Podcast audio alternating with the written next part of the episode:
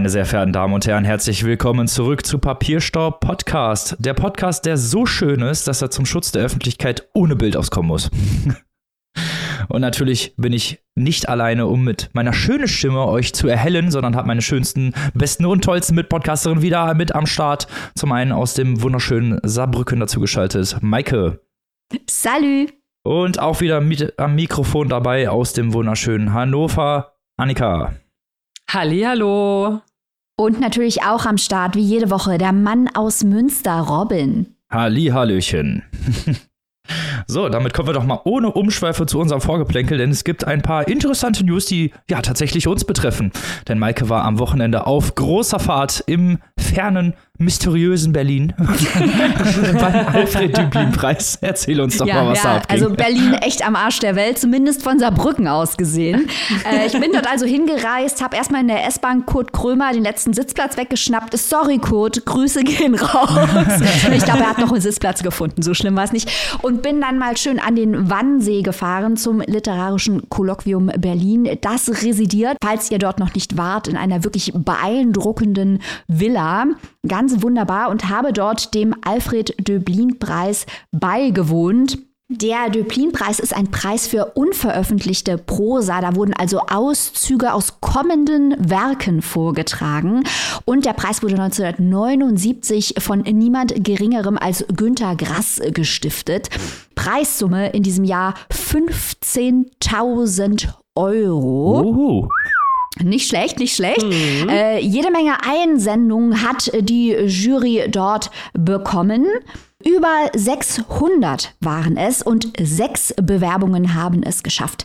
Die FinalistInnen, das werden wir uns gleich mal genauer angucken, weil da sind ein paar alte Bekannte dabei und ich werde ein paar Spoiler raushauen können, was uns bald an Neuerscheinungen erwartet, weil wie gesagt, das waren ja Auszüge aus kommenden Romanen. Die Jury hat wirklich ganze Arbeit geleistet. Wir machen hier ja häufig Jurykritik und schauen, ob da auch die richtigen Bücher für Preislisten ausgewählt wurden. Nun habe ich die ganzen 600 500 Einsendungen natürlich nicht gesehen, kann nur sagen, das, was hinten rauskam, hatte wirklich eine, eine gute Mischung, thematisch, ästhetisch.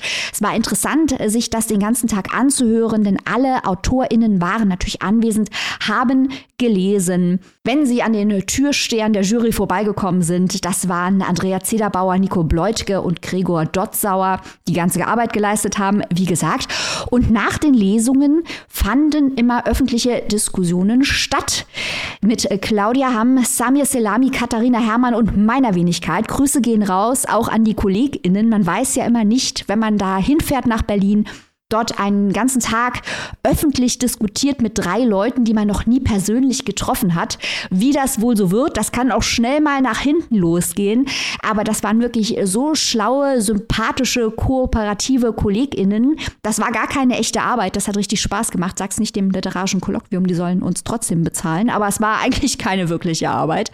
Und äh, wenn ihr möchtet, gebe ich euch jetzt mal ein paar Spoiler, was da so an Texten vorgetragen wurde. Ja, Gossip. ja, auf jeden Fall. Also ähm, ich bin auch schon sehr, sehr gespannt. Äh, schieß los, Maike. Also wir fangen natürlich mit dem wenig äh, spoileresken Infobit an, dass Jan Kuhlbrot gewonnen hat. Den hat nicht nur die Jury ausgesucht, sondern auch wir von den öffentlichen äh, Diskutantinnen waren uns einig, dass er gewinnen sollte. Das war ein unglaublich einnehmender Text über die MS-Erkrankung des Autors, also ein, ein autobiografischer Text, eine Art Biografie der Krankheit. Krüppeltext oder vom Gehen, Untertitel Die MS-Files.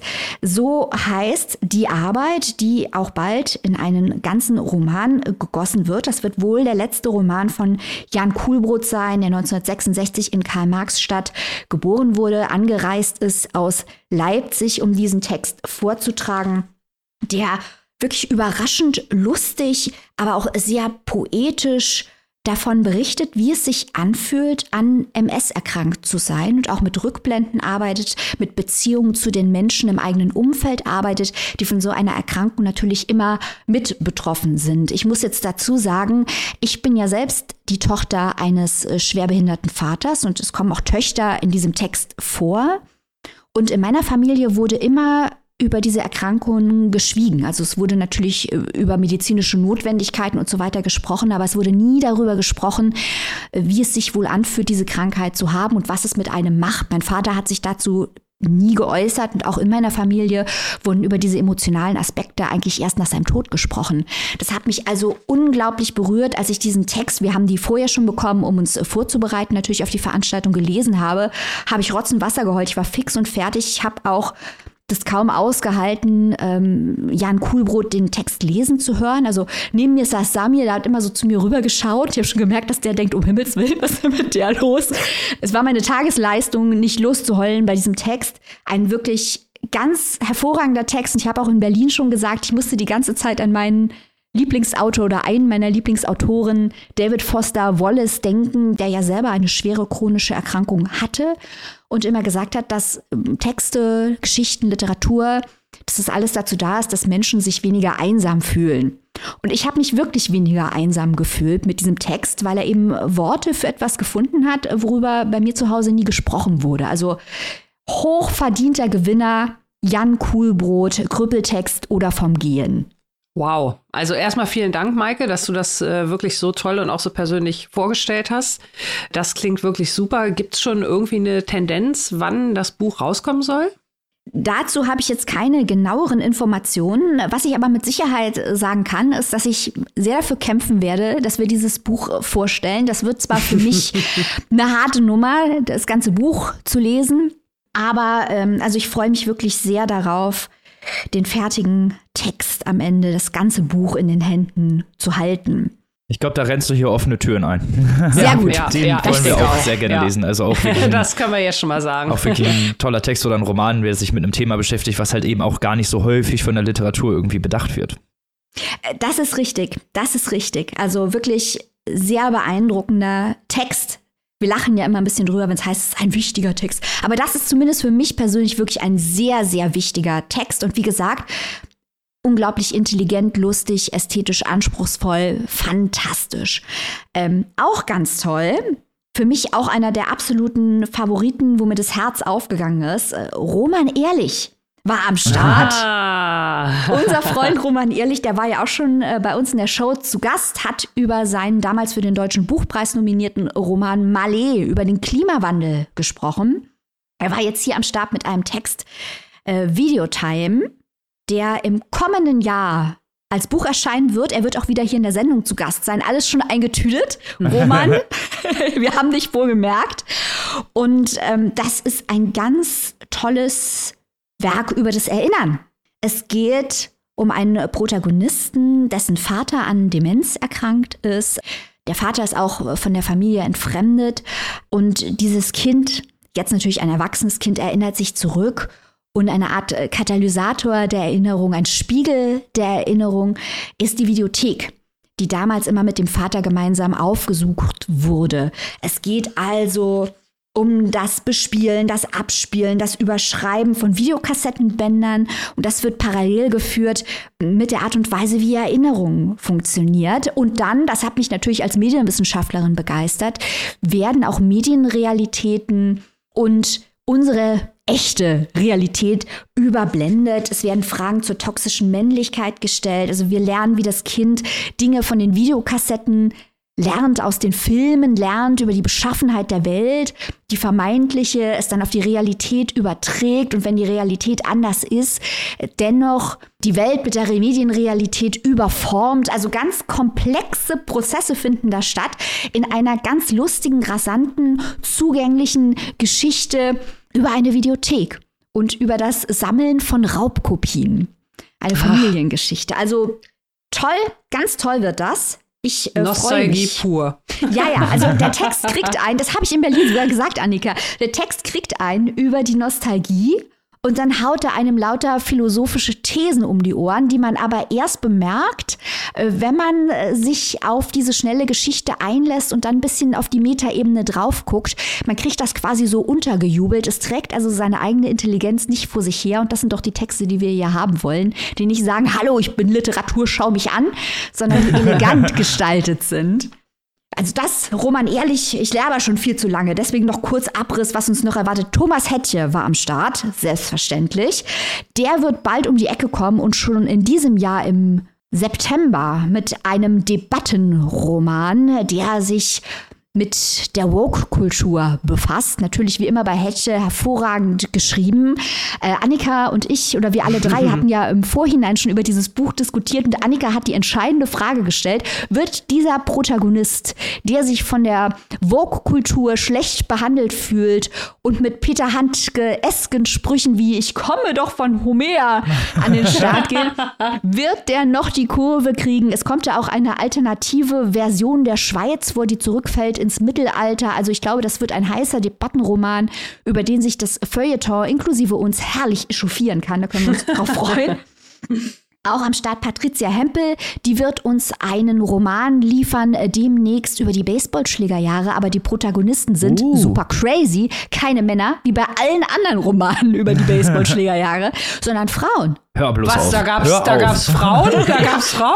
Verrückt. Nein. Ja, Jacques also das, dass die Hempel das überhaupt schreiben darf, ist echt skandalös. Wie geil, wie geil, wie geil. Wir kriegen von Franz Friedrich einen Zeitreiseroman. Da habe ich auch gleich an unseren Georgi Gospodinov denken müssen, den wir jetzt in letzter Zeit häufiger angeführt haben. Bin ich sehr gespannt, in welche Richtung das am Ende gehen wird mit einem Institut, wo Menschen aus verschiedenen Zeiten hinkommen und sich dort treffen aus dem Mittelalter und aus den 70ern und 80ern und aus verschiedenen Weltregionen und dort aufeinandertreffen. Mal gucken, was daraus wird. Also viel Spannendes wird uns dort erwarten. So viel vielleicht jetzt erstmal vom äh, Döblin-Preis. Äh, Grüße gehen natürlich nochmal raus ans literarische Kolloquium, insbesondere an Dr. Florian Höllerer, der das äh, LCB leitet, What a Guy und auch an die supernette Inga Niemann. Hier erstmal, Maike, vielen Dank für diesen schönen Ausblick. Da können sich die Leute ja schon auf, die, auf schöne deutschsprachige Romane freuen, die in nächster Zeit rauskommen. Und ich glaube, du hast uns jetzt alle sehr neugierig gemacht. Ja, wir scharren mit den Hufen. Das freut mich, das war meine Absicht. Sehr schön. Dann kommen wir doch ohne Umschweife direkt zum ersten Roman dieser Folge. Annika darf ihn vorstellen und es geht um die sogenannten Boat People Ende der 70er Jahre. Was es da genau mit auf sich hat, Annika weiß mehr und erzählt euch jetzt, worum es in diesem Roman geht. Ganz genau. Wir haben ein internationales Debüt am Start und zwar Wandering Souls von Cecil Pin. Das ist ja ein Debüt von der Journalistin und jetzt auch Neuautorin, das teilweise auf ihrer eigenen Familiengeschichte basiert. Das ist also an eigene Erfahrungen ihrer Vorfahren angelehnt und genau wie Robin gerade schon erwähnt hat, geht es um die vietnamesischen Boat People. Ganz, ganz kurzer geschichtlicher Abriss. Was war da los? 1975 ging ja nach vielen Jahren der Vietnamkrieg zu Ende mit dem Sieg des kommunistischen Nordvietnams. Und nach der Wiedervereinigung 1976, ja, da wurde es natürlich für die Menschen, die vorher die Republik unterstützt haben, teilweise so ein bisschen brenzlig. Wir kennen das ja auch so ein bisschen ähnlich aus noch einem recht aktuellen Anlass, als in Afghanistan die Taliban wieder an die Macht kam. Stichwort die Ortskräfte, das ging ja da durch alle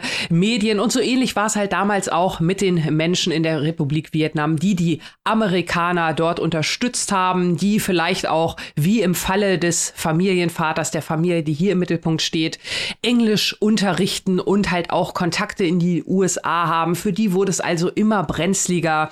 Ähm, Stichwort Umerziehungslager und alles andere mehr.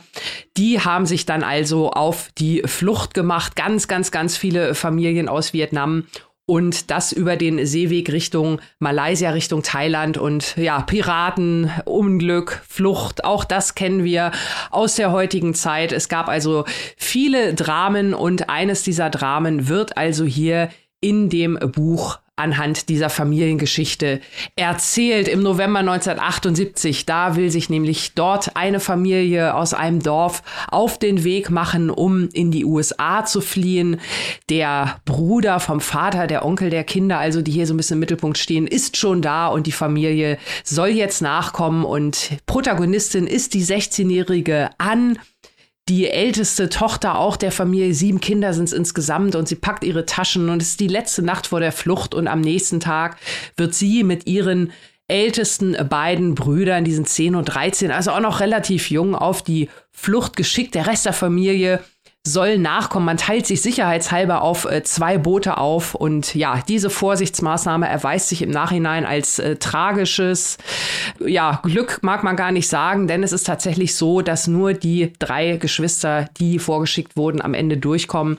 Der Rest der Familie schafft es nicht, diese Flucht und wir begleiten also die 16-jährige an und ihre beiden Brüder, wie sie also durch diverse Lager ziehen, äh, durch diverse Hände gehen sozusagen, äh, ja, die Flucht an sich, die Lager hinterher, Quarantäne.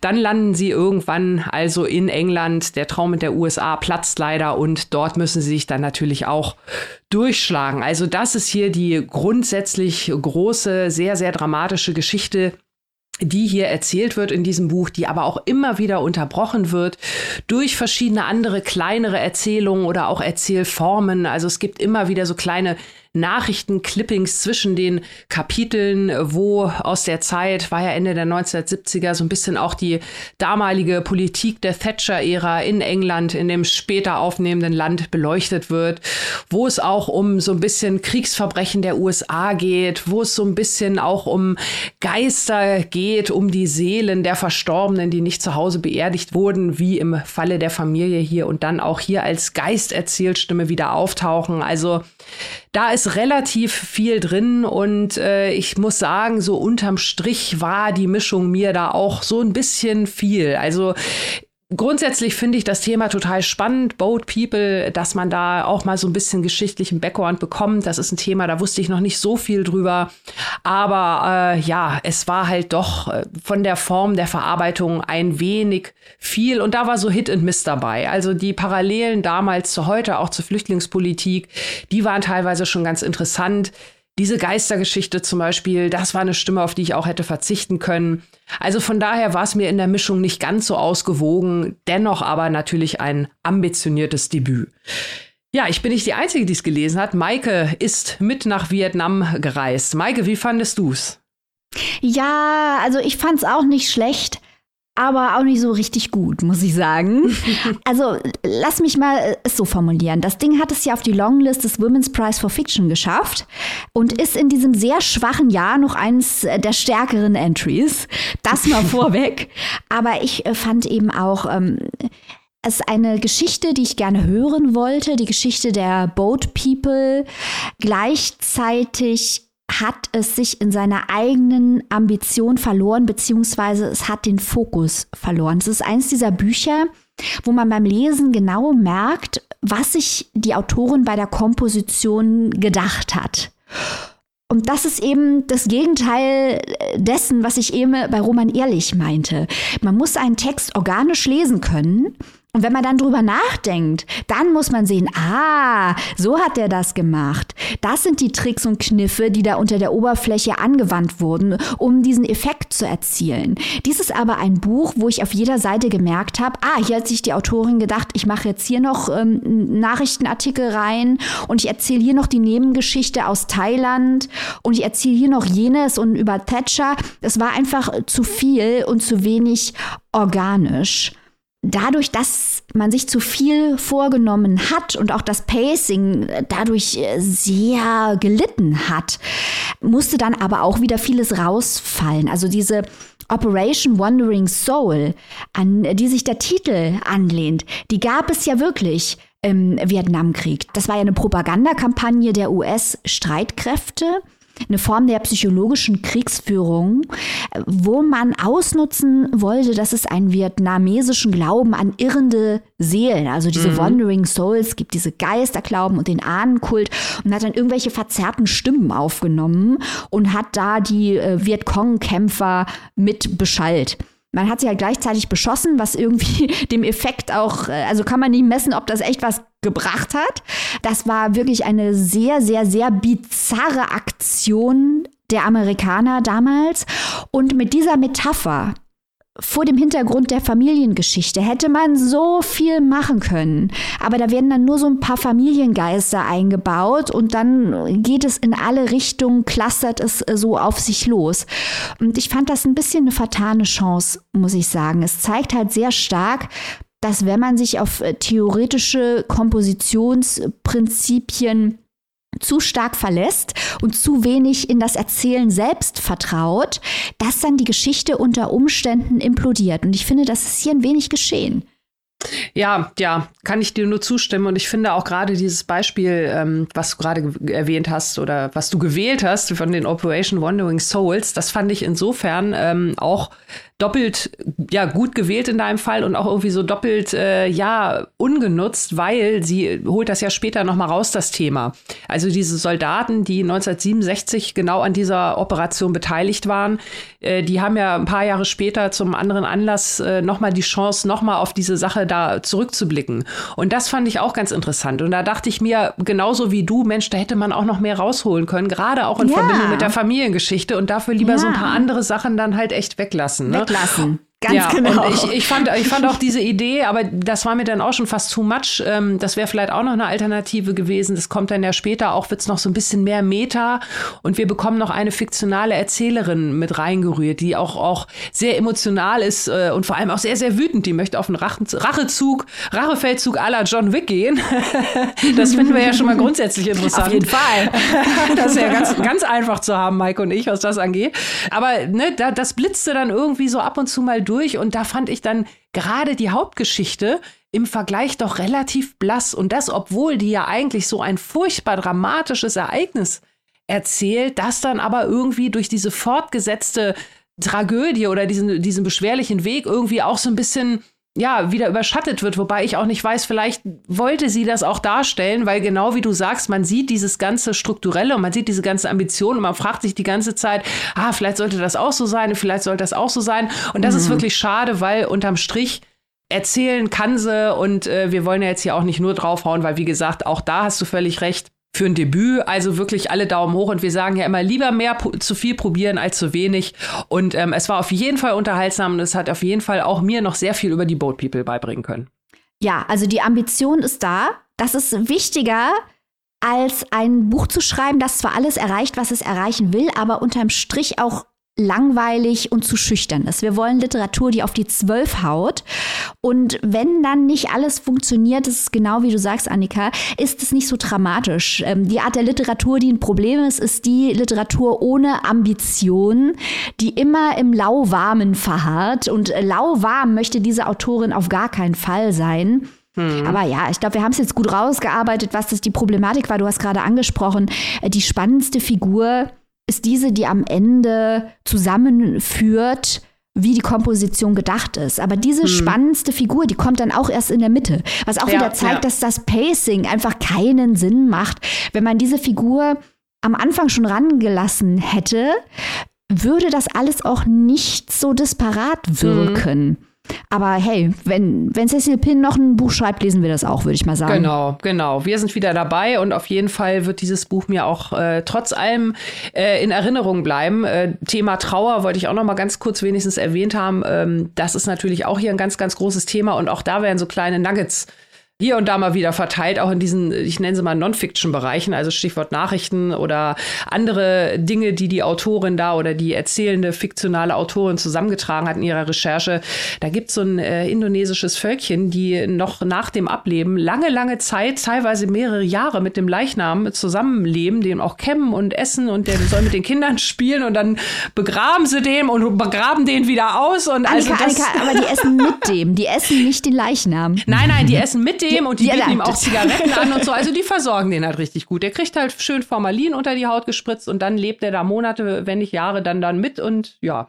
Das hat mich doch irgendwie nachhaltig verstört. Also insofern auch äh, für die, diese kleinen Momente hat dieses Buch auch durchaus zu bieten. Ist wieder der Klassiker, wenn du bei Papierstab punkten willst, komm einfach mit irgendeinem verstörenden ja, Trivia-Kram genau, um die Ecke. Genau. Finden wir gut. Wo und für wie viel können sich die geneigten ZuhörerInnen dieses Werk denn zulegen, liebe Annika? Ja, Wandering Souls von Cecil Pinn ist erschienen im Atlantik Verlag, übersetzt von Maria Humitsch und kostet im Hardcover 23 Euro und im keimfreien E-Book 17,99. Sehr, sehr schön. Damit kommen wir zum nächsten Roman dieser Folge. Und ob wir hier vielleicht ein bisschen mehr begeistert sind oder weniger, das wird sich jetzt gleich rausstellen. Denn es geht um Myanmar von Josephine Sopper, einem sozialkritischen Debütroman. Was es damit auf sich hat, erzähle ich euch gleich. Erstmal zu Josephine Sopper selbst. Die ist 1988 in Oberhausen geboren. Sie studierte Philosophie der Künste und Medien in Dresden und Hildesheim. 2020 erhielt sie den Prosa-Preis des Open Mic und war Stipendiatin der Jürgen Ponto Stiftung. Jetzt haben wir halt hier diesen Debütroman, Myanmar. Erstmal zur Story. Wir haben eine Protagonistin, sie hat keinen Namen, Anfang 30, sie lebt in einer nicht genau benannten Stadt in Deutschland. Es könnte Bochum sein, es könnte aber auch nicht Bochum sein und muss sich mit kleineren, schlecht bezahlten Jobs in der Dienstleistungsbranche über Wasser halten. Zum Beispiel muss sie, macht sie so digitale Arbeit, filtert so Kommentare oder gibt Videos bestimmte Schlagworte. Sie läuft mit einer Massageliege rum, um Leute zu massieren in ihren Häusern, arbeitet als Hostess auf Messen oder Flughäfen. Ihre Mutter mit der sie ja ein sehr inniges Verhältnis hat. Die lebt auch in ähnlich prekären Verhältnissen und die beiden versuchen sich gegenseitig zu unterstützen. Die leben zum Beispiel in einer, jeweils in kleinen Zimmern, in WGs, die sie vermieten, wenn sie bei der anderen übernachten und so versuchen sie halt zusätzlich Geld einzunehmen. Eines Tages verschwindet die Mutter jedoch und lässt ihre Tochter in Armut und einsam zurück. Die Mutter lebt dann an einem Strand in einer ehemaligen Ferienwohnung bei einem Kollektiv von Frauen, die vor der dystopischen Welt und vor den schlimmen Arbeitsverhältnissen geflüchtet sind. Was das mit dieser dystopischen Welt auf sich hat, da komme ich gleich nochmal zu. Die Tochter bricht unter dem ständigen Druck, auch äh, diesem sozialen Druck und generell diesem kapitalistischen Druck irgendwann zusammen. So viel erstmal zum Plot. Das Ganze ist in einem durcherzählt. Es gibt keine Kapitelüberschriften, aber es gibt so kurze Absätze. Bis zur Hälfte des Romans wechseln die immer zwischen der Perspektive der Tochter und der Perspektive der Mutter, wobei die Perspektive der Mutter auch von der Tochter erzählt wird, wobei man sich dann fragen kann, ob das vielleicht einfach nur eine Wunschvorstellung hat, äh, Wunschvorstellung ist, die die Tochter hat. Man weiß es nicht so genau. Der Großteil des Textes beschäftigt sich mit der emotionalen Innensicht der Protagonistin und ihrem Gefühl der Einsamkeit und der Ausgrenzung. Das hatten wir zum Beispiel äh, letzte Folge erst bei Boulder von Eva Balthasar, da ging es ja auch sehr viel um Emotionen und die Insicht der Protagonistin. Hier wird das jedoch, ja, sehr, ja, nennen wir es mal nicht unbedingt vielschichtig umgesetzt. Die Protagonistin fühlt sich halt immer wieder von der Welt abgestoßen und muss immer weiter hechten, ohne Pause, um dem Druck des kapitalistischen Systems gerecht zu werden. Also schon ein bisschen sehr holzhammerartig hier diese Sozialkritik draufgeballert, nenne ich es mal. Die Mutter hingegen, die trotz ihrer neuen Umgebung ja eigentlich glücklich sein könnte, verspürt immer noch Druck. Also obwohl sie ja eigentlich keinen Druck mehr hat, an diesem Strand lebt, an dem Ozean, mit, Freu mit den Frauen ja schwimmen geht, spürt sie immer noch so einen gewissen Druck. Sie findet schnell eine Freundin und hadert mit sich, ob sie sich von der abhängig machen soll oder ob sie das frei macht. Diese recht offensichtliche Sozialkritik ist an ganz vielen Stellen sichtbar. Wir haben es hier mit Themen wie Altersarmut oder Alt Armut generell zu tun, Klassismus, sozialer und eigener Druck klarzukommen, beziehungsweise nicht in diesem System unterzugehen und keine Hilfe zu bekommen, wenn Körper oder Psyche zusammenbrechen. Auch diese Mutter-Tochter-Beziehung, die ja eigentlich an sich spannend hätte sein können, wird nur auf dieses Thema fokussiert. Es bietet absolut keine Tiefe, also keine von beiden entwickelt in irgendeiner Weise charakterliche Tiefe oder dass man sagen könnte, okay, wir haben es jetzt hier mit einer organischen Person zu tun, das sind alles irgendwie, beide sind irgendwie so Schaufensterpuppen. Und diese dystopische, apokalyptische Welt, das ist der einzige Punkt, wo ich es ein bisschen interessant fand, weil man nie genau weiß, ob das jetzt tatsächlich in der aktuellen Zeit spielt oder ob das in einer ja, dystopischen Welt in zehn Jahren spielt. Es gibt zum Beispiel so kleine Marker, dass es keine Bänke mehr gibt, auf denen man sitzen kann oder eigentlich nur noch arme und reiche Menschen. Das sind solche Dinge, die hier immer mal wieder angemerkt werden. Ob das, wie gesagt, jetzt eine dystopische Welt ist, das fand ich den einzigen wirklich interessanten Punkt. Und dann gibt es noch so einen feministischen Aspekt, der da drauf geballert wird. Da gibt es äh, Kollektive, Frauenkollektive, die sich auflehnen und revolutionäre beziehungsweise fast terroristische Anschläge ausüben. Aber auch da muss ich sagen, war alles sehr flach. Also ich war wirklich sehr underwhelmed von dem Buch. Äh, ich habe mir ein bisschen mehr erwartet. Ich dachte auch gerade, dass ein bisschen mehr Mütter-Tochter-Beziehung noch drin ist, dass vielleicht auch die Charaktere über, ja, über, weiß ich Themen sprechen, die vielleicht auch im aktuellen gesellschaftlichen Kontext relevant sind. Da könnte man jetzt sagen, Sozialkritik ist ja mega interessant, aber nicht so umgesetzt. Äh, Annika, ich übergebe dir mal das Wort.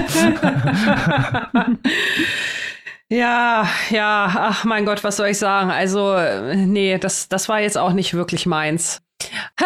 Ja, wo soll man anfangen? Also du hast es ja schon gerade eigentlich sehr, sehr gut alles erläutert, äh, was an diesem Buch nicht so wirklich stimmig ist. Also ich fand auch die Sprache, ich bin da nicht wirklich mit klargekommen. Diese, diese Themen, die, ja, intergenerationales Trauma habe ich mir noch hier mhm. aufgeschrieben, gerade auch so diese verschiedenen Frauenrollen, die Rollen der Mutter, die Rollen der Frau. Ich fand das auch alles viel zu viel, viel zu flach, viel zu verwirrend vor allem.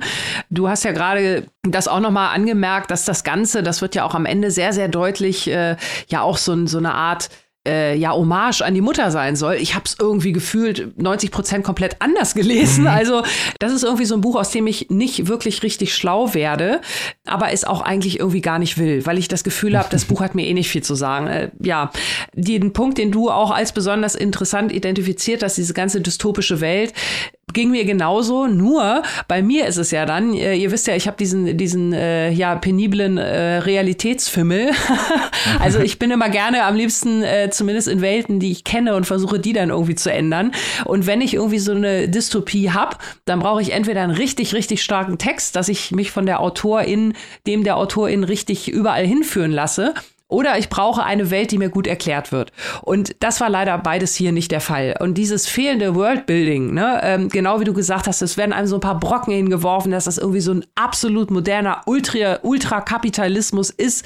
Gleichzeitig es aber irgendwie auch kaum noch Einkaufsmöglichkeiten gibt und ähm, ja, so Sachen, dass Menschen auch ihr Profil vermieten und so irgendwie interessant, mhm. aber es wird nichts erklärt, es wird nichts ausgeführt. Also die ganzen wirklich für mich super spannenden Sachen, ja, sieht man so, als wenn du in so einem Hochgeschwindigkeitszug sitzt und die rauschen irgendwie so an dir vorbei. Also das, äh, ja, konnte mich leider nicht äh, abholen. Das klingt für mich alles, ja, so ein bisschen pseudophilosophisch. Mhm. War echt leider überhaupt nicht meins über, überambitioniert. Also vielleicht auch in dem Fall. Ja, das ist ein gutes Wort tatsächlich. Es meandert ja auch ganz stark. Also ich hatte das Gefühl, ja. als ich es gelesen habe, es sind nur Bilder und Gerüche und Farben und eigentlich will mir dieser Text überhaupt nichts erzählen. Das ist das, was mich so ein bisschen geärgert hat. Und es gibt Texte, die ja philosophische Inhalte haben, die gut vermittelt werden. Ich verweise ja. da gerne nochmal auf Stella Maris von Cormac McCarthy. man kann nicht oft genug darauf ja, verweisen. Nein, kann aber man nicht. Es, ja, aber es ist trotzdem traurig, dass wir das in letzter Zeit so oft tun müssen. ja, das ist richtig, weil eben, wenn, wenn das halt hier so eine philosophische Grundsatzdiskussion sein soll, also soll es auch auf jeden Fall nicht, weil dafür ist da viel zu wenig drin.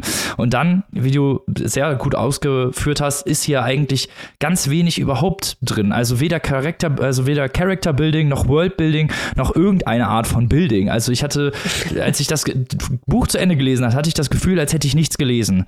Und das ist ja. irgendwie nicht so gut. wenn man, nee. Vor allen Dingen, wenn es halt so philosophisch sein soll oder man möchte eine Geschichte erzählen oder was auch immer. Also es passt alles irgendwie nicht zusammen. Also diese ganzen Brocken, die an sich vielleicht, wenn sie anders auserzählt worden wären, interessant gewesen wären, sind hier halt leider so überhaupt nicht erzählt. Und das ist halt äh, also schade einfach, weil ja. Äh, Potenzial wäre da gewesen, es wurde aber absolut nicht ausgereizt. Und ich muss auch sagen, dass der Sprachstil gerade durch dieses ganze Meandern, ohne was zu sagen, mir, mir auch tierisch auf den Sack gegangen ist, sag ich mal ganz ehrlich. Ja, es sind auch teilweise, ich möchte es mal so nennen, weil ich möchte jetzt auch nicht noch mehr draufhauen, es sind auch teilweise sehr kreative ähm, Metaphern dabei. Mhm. Dabei möchte ich es einfach mal belassen an der Stelle. Also äh, und dann wirklich auch, ja, teilweise so dieser, dieser reingepresste Stream of Consciousness mhm. äh, wird wiederholt und wiederholt und wiederholt und dann äh, rollen sich die Pferdeaugen irgendwie gen Himmel und so und äh, ja, ich weiß auch nicht. Also das, ja, entspricht einfach nicht, vielleicht auch einfach nicht der Art von Literatur, die wir gerne, wie, die wir gerne lesen. Das muss man vielleicht auch mal ehrlich sagen. Ja, natürlich. Also klar, äh, muss man in dem Fall wirklich sagen. Aber ja, also ich könnte dem Text leider nicht viel abgewöhnen, aber vielleicht wollt ihr das ja, liebe Zuhörerinnen und Zuhörer. Ihr sollt euch ja immer selber ein Bild machen. Deswegen sage ich euch jetzt mal, wo man das kaufen kann. Mirma von Josephine Sopper ist erschienen im Aufbauverlag. 22 Euro in der Hardcover-Variante und 16,99 Euro als digitale Version. So, damit kommen wir zum lasten but sicher not leasten Roman dieser Folge. Ein literarisches Werk, das sich mit Literatur beschäftigt. Ah. Crazy. Irre. Ja, wir reden jetzt über ein Buch, das hohe Wellen geschlagen hat in der englischsprachigen Welt und das nominiert wurde für den Goldsmith Prize 2021.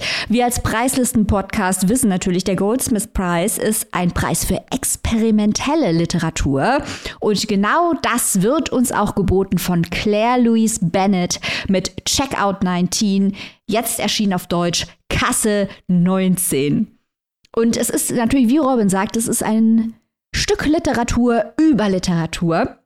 Normalerweise sind wir es dann ja aber gewohnt, dass solche Bücher gerne mal sehr moralisierend sagen, ja, die Literatur, die ist ganz wichtig und für die Bildung und alles. Das mag ja alles sein, aber wenn wir das dann so bildungshuberisch von oben herab indoktrinierend gesagt bekommen, dann ist es zwar auch Literatur, aber halt keine gute Literatur. Ne?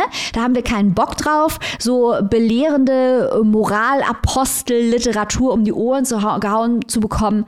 Und das macht Bennett auch nicht, denn sie spricht eher über den Spaß an der Literatur. Dass eben Hochliteratur kein Blumenkohl ist, den man besser mal essen sollte, weil es ist total gesund und so, sondern Hochliteratur, das ist eigentlich mehr so Pizza, Burger und ein Bierchen dabei. Das macht richtig Spaß, das darf auch mal fettig sein, das muss richtig knallen. Das Blumenkohl ist auch lecker.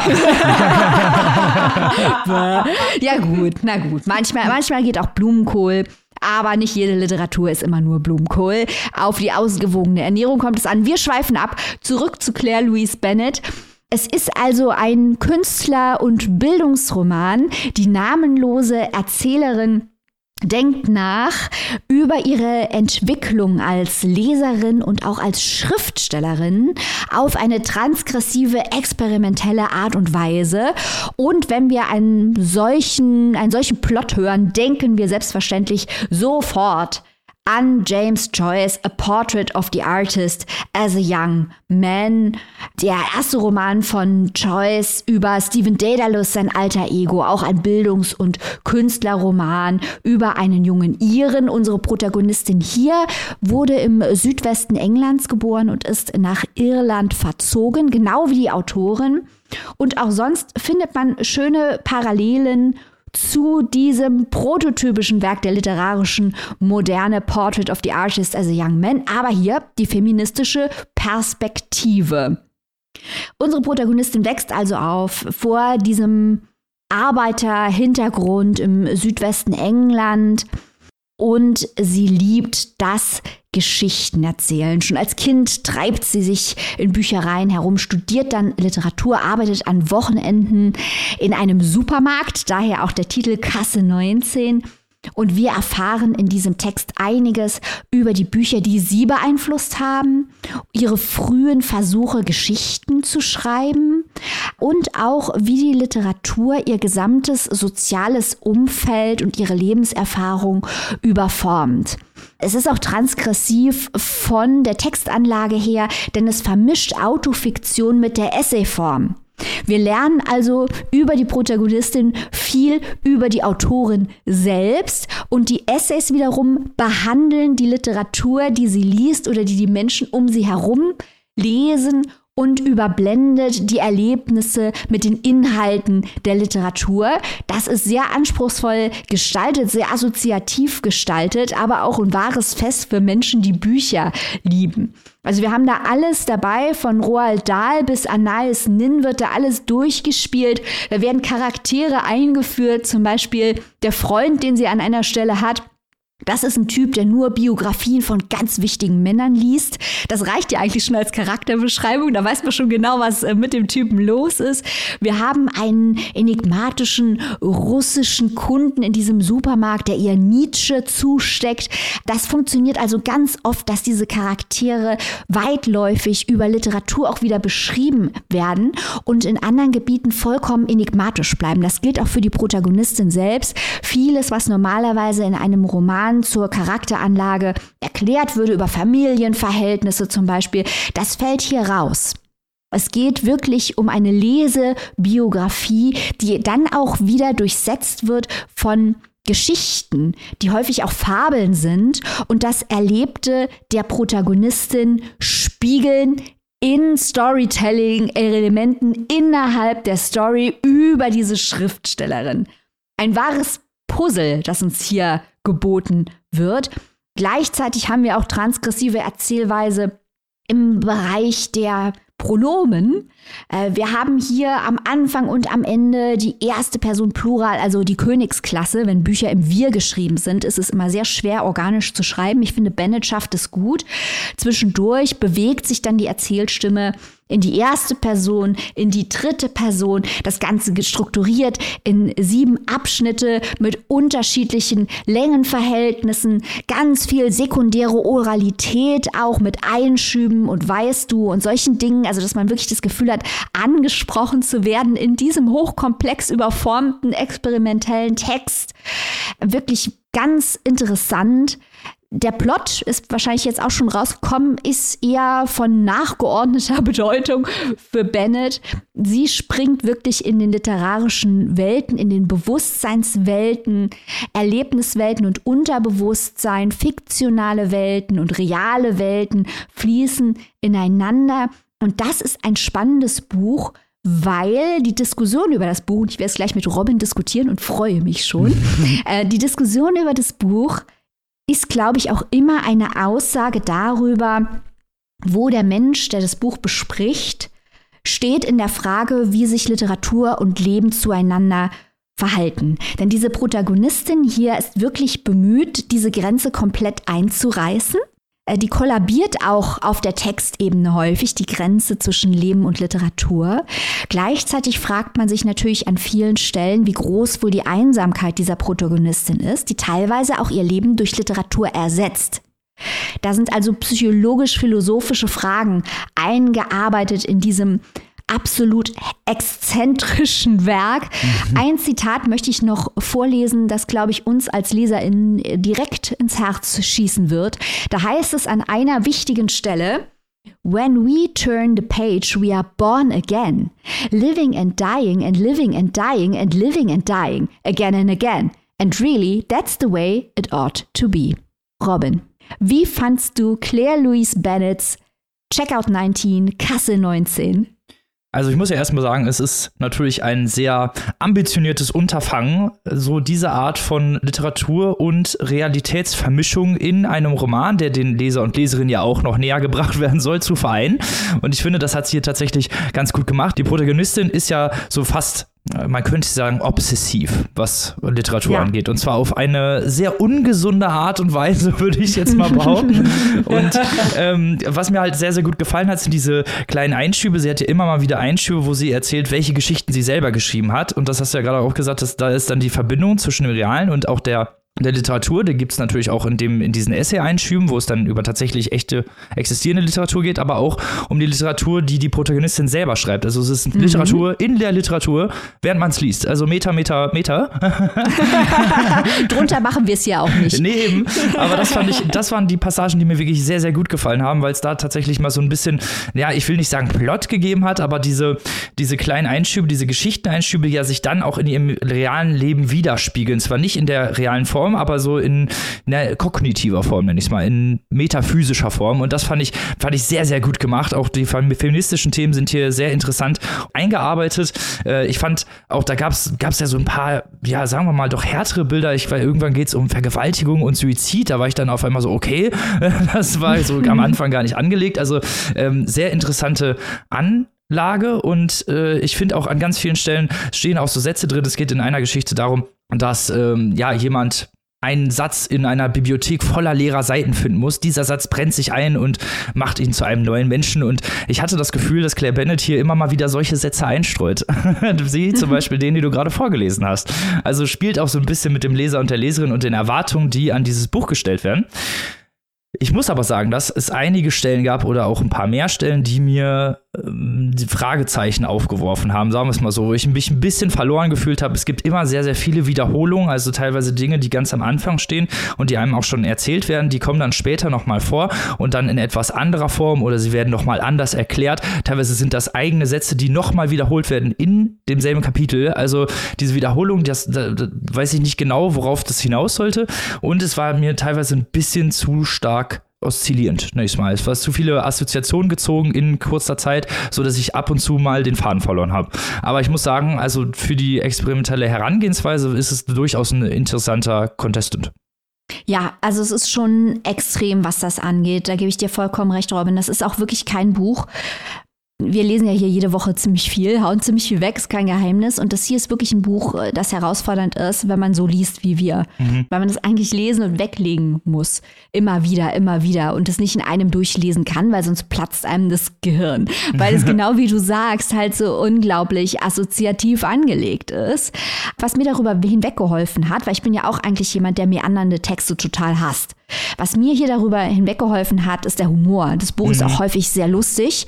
Und da bin ich dann dran geblieben, weil ich einfach von dem Esprit von dem Buch mehr haben wollte. Also die Atmosphäre war so zugänglich. Es war eben kein abgeschlossenes experimentelles Buch, sondern ein Buch, das zugänglich ist und das mir dann auch gern eingetaucht ist.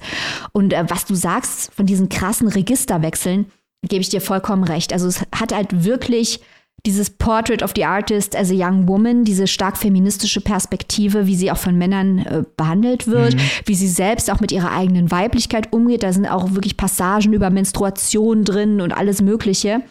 Das ist ein wichtiges Thema, das da eingearbeitet wird. Und ich finde halt dieses Spannungsfeld, weil du sagtest jetzt auch Obsession und problematisch. Ich finde dieses Spannungsfeld, das ja auch nie aufgelöst wird, finde ich wahnsinnig spannend, weil sie ist ja mehr als jemand, der Bücher liest und mhm. jemand, der schreibt.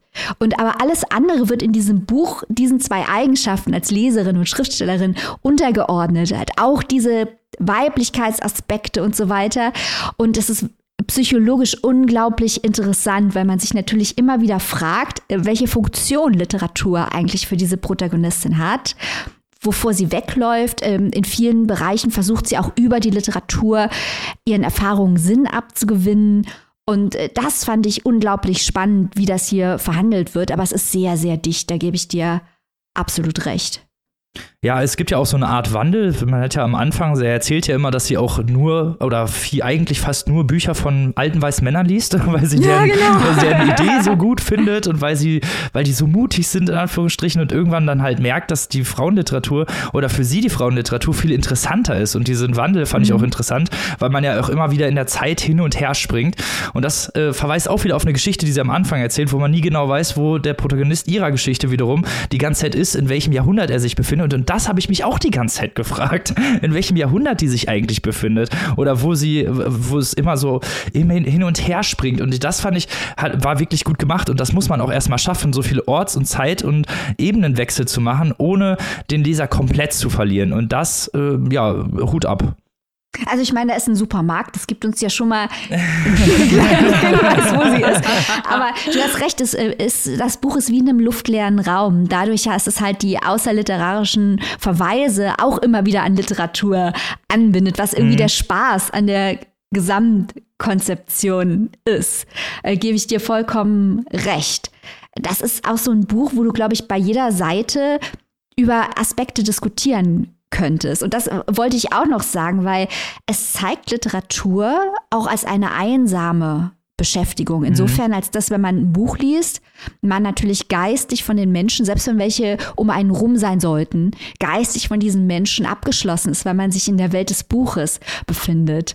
Aber wir als kleiner Podcast beweisen ja auch jede Woche, dass unterm Strich Setz recht hat und also Clemens Setz, der große Clemens Setz von uns verehrt, dass eigentlich natürlich Literatur die sozialste Tätigkeit ist, die es überhaupt gibt, weil man Geschichten erzählt und über Geschichten spricht auch das wird hier auf eine gewisse Art und Weise verhandelt, dass Literatur halt beides ist. Es kann eine sehr einsame Tätigkeit sein, das Lesen. Gleichzeitig kann es natürlich auch eine Art und Weise sein, sich die Welt zu erschließen. Erzähle unseren Zuhörer und Zuhörerinnen doch mal, wo sie sich dieses experimentelle Werk zuleben können, lieber Maike. Dieses Buch, und hier möchte ich jetzt noch, Achtung, es kommt hier noch der kritische Kommentar von mir. Ich weiß ja, warum man dieses Doodle auf das Cover gemacht hat. Das bezieht sich auf eine bestimmte Stelle im Text. Aber warum, lieber Luchterhand Verlag, macht ihr so ein super hässliches Cover? Das gibt's doch gar nicht. In der englischsprachigen Welt haben die auch unfassbar hässliche Cover gemacht, aber in den neuesten Auflagen haben sie erstmal ein paar ansprechende Cover gemacht, damit auch die Leute, die durch den Buchladen laufen und das Cover sehen, vielleicht mal versucht sind, zu diesem Buch zu greifen. Also ich möchte mich hier wirklich mal beschweren, wer dieses Cover in der englischsprachigen Welt verbrochen hat und warum man das auf Deutsch übernommen hat. Das ist wirklich ein, ein Abturner. Äh, man kann dieses Buch kaufen, um mal zum Wesentlichen zurückzukommen. Claire Louise Bennett, Kase 19 in einer Übersetzung von der von uns stets hochverehrten Eva Bonnet bei mm. Luchterhand. Das gebundene Buch bekommt ihr für 22 Euronen. Die keimfreie E-Book-Edition ist für 17,99 zu haben. Mit diesen schönen Informationen sind wir leider am traurigsten Teil der Sendung angekommen, und zwar dem Ende. Oh. Aber nicht verzagen, wir sind natürlich wieder voll am Start. Seit Montag haben wir für unsere Steady Community ein Interview parat gestellt mit dem großartigen, dem einzigartigen, dem genialen Jon Knar. Und das gibt uns natürlich wieder Gelegenheit, den Menschen zu danken, die die Produktion dieser kleinen Show hier stets fleißig unterstützen. Auch was ihr gerade hier gehört habt, wurde in der Produktion unterstützt von unserer Steady Community. Das sind die Menschen, die den ganzen Bums hier am Laufen halten. Heute danken wir mal stellvertretend für all die guten Menschen dort, dem lieben Tim Schilling. Grüße gehen raus, auch an alle anderen und äh, sagen zu euch, warum schmeißt ihr euer Leben weg, falls ihr noch nicht in unserer Steady Community seid. Da kriegt ihr Extras wie das Jung Gnahe Interview vorab. Nächste Woche wieder eine heiße Diskussion zu heißen Themen, das schon mal als kleines Foreshadowing. Äh, ihr bekommt einen Buchclub, einen Stammtisch. Äh, geht doch einfach mal auf unsere Seite. Ach, jetzt mache ich was Verrücktes. Robin, sag du uns doch mal. oh, der Aufstand hier, der Aufstand wird geboten. Ihr seid live dabei. Normalerweise sagt Robin immer, ich muss es erklären, aber heute, da mache ich die UNO Reverse Card. Robin, erklär doch mal, wie die Leute Mitglied werden können in unserer Steady Community. Ja, wie man so schön sagt, alle Wege führen zur Steady Community. das ist relativ einfach. Ihr könnt entweder auf unsere Website gehen, papierstaubpodcast.de, dort auf den Steady-Link klicken oder ihr klickt bei Instagram auf unsere Bio, da kommt ihr auch zu Steady oder, und ich glaube, das will Maike von mir hören, so ich das immer von ihr hören will, oder ihr geht auf Google und gebt dort ein Papierstau und S-T-E-A-D-Y. und dann könnt ihr Teil unserer Community werden. Wir würden uns natürlich ganz doll freuen, wenn wir euch begrüßen dürften. Nee, nee, nee, das ist nicht mehr mein Podcast. Was passieren hier für Dinge? Die Hörgewohnheiten des gesamten also Publikums vollkommen. Könnt ihr doch nicht machen. Ruiniert. Wir, wir treiben die Menschen noch in die Verzweiflung, so wie ich das gehört. so, liebe Leute, mit diesen schönen Worten bleibt uns nur noch zu sagen, wie immer, wir hören uns nächste Woche wieder. Bleibt gesund, lest was Gutes und gehabt euch wie immer wohl. Bis dahin, auf Wiederhören. Tschüss. Tschüss.